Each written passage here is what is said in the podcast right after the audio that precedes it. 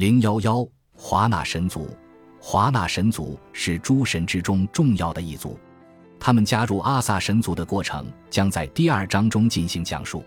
在华纳神族中，知名的神奇有四位：尼奥尔德和他的两个孩子弗雷和弗雷亚，他们住在神域阿斯加德；还有克瓦希尔，诸神之中最睿智的一位，他的一生跌宕起伏。华纳神族的一员，海神，掌管渔民出海和捕鱼，可以平息风暴。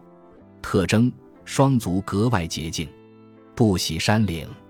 和女巨人斯卡蒂做过夫妻，育有弗雷和弗雷亚，其生母可能是他的姐妹。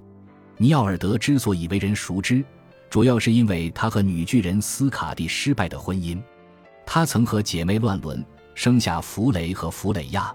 这段关系似乎并未受到华纳神族的阻拦，但他的女儿却因为与亲兄弟发生关系而遭人诟病。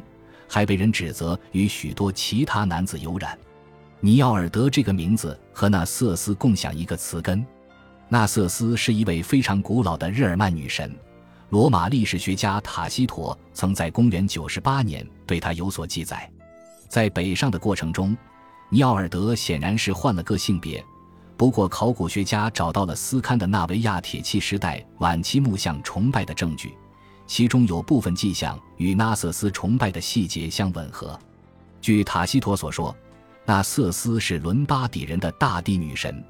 伦巴底人是日耳曼人的一支，生活在意大利北部。纳瑟斯住在一个湖中小岛上，居于圣林之中。岛上有一辆神圣的战车，只有那瑟斯的祭司才有权触碰。战车四面被帷幕环绕。女神有时会在帐幔背后显出身形，每到此时，祭司就会用牛拉起战车，在人群间巡游，让女神降临到信徒之中。当女神出行之时，人们不可进行任何打斗征战，和平和幸福突现人间。女神返回之后，奴隶们会在圣湖里清洗战车和牛，或许还有女神自己。清洗完之后，这些奴隶就被溺死在圣湖中。塔西佗写道：“这是一个神秘恐怖的地方，华纳神族的一员，仪表堂堂。他被称为战争领袖，但在瑞典主要司掌庄稼、天气和收成。特征：由于把自己的宝剑送给了别人，在诸神的黄昏时不得不手持鹿角作战。宫殿：亚夫海姆。出行：乘坐一艘侏儒打造的可以折叠的船。”名唤斯基德布拉德尼尔，灵兽野猪古林布斯特，娶女巨人吉尔达为妻，育有一子弗尤尼尔，和妹妹弗雷亚或有暧昧关系。他是瑞典诸王的祖先，华纳神族的一员。当你遇到和情感相关的事宜，就应该向他求助。热衷于情歌，半数死者由他挑选，和奥丁职责相当。特征。拥有隼羽飞行斗篷，落下的眼泪会变成金子。持有项链布里辛加曼，宫殿福尔科范格和索克瓦贝克，交通乘坐猫拉的战车，嫁给奥德尔为妻，丈夫一直出门在外。虽然如此，她明显和他人有过暧昧。他几乎招惹了所有男神，甚至连他的哥哥也在其中。弗雷这个名字并无深意，就是勋爵的头衔。他身兼二职，其中之一为战争领袖。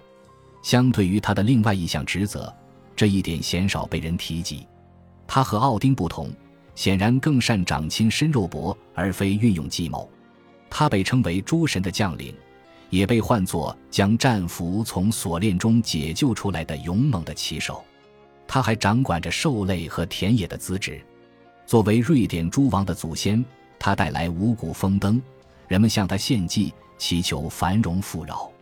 他曾向女巨人吉尔达求爱，这个故事常常被认为是春天太阳神照耀大地的反应。他还有一头野猪，名叫古林布斯特，可以用来骑乘。弗雷亚这个名字意为女爵，这位女神最主要的职司是性爱，不过她对死者也有一定的权威。她的丈夫奥德尔出门远行，为了她的离去，弗雷亚落泪成金。洛基曾经指责他和亲兄弟发生关系，然而作为掌管情势的生育女神，她似乎和每个人都有过暧昧。洛基称，在座的阿萨神奇和精灵，每一位都曾是你的爱侣。当众神将他和弗雷捉奸在床，他居然吓到放屁。他也是人类的守护神。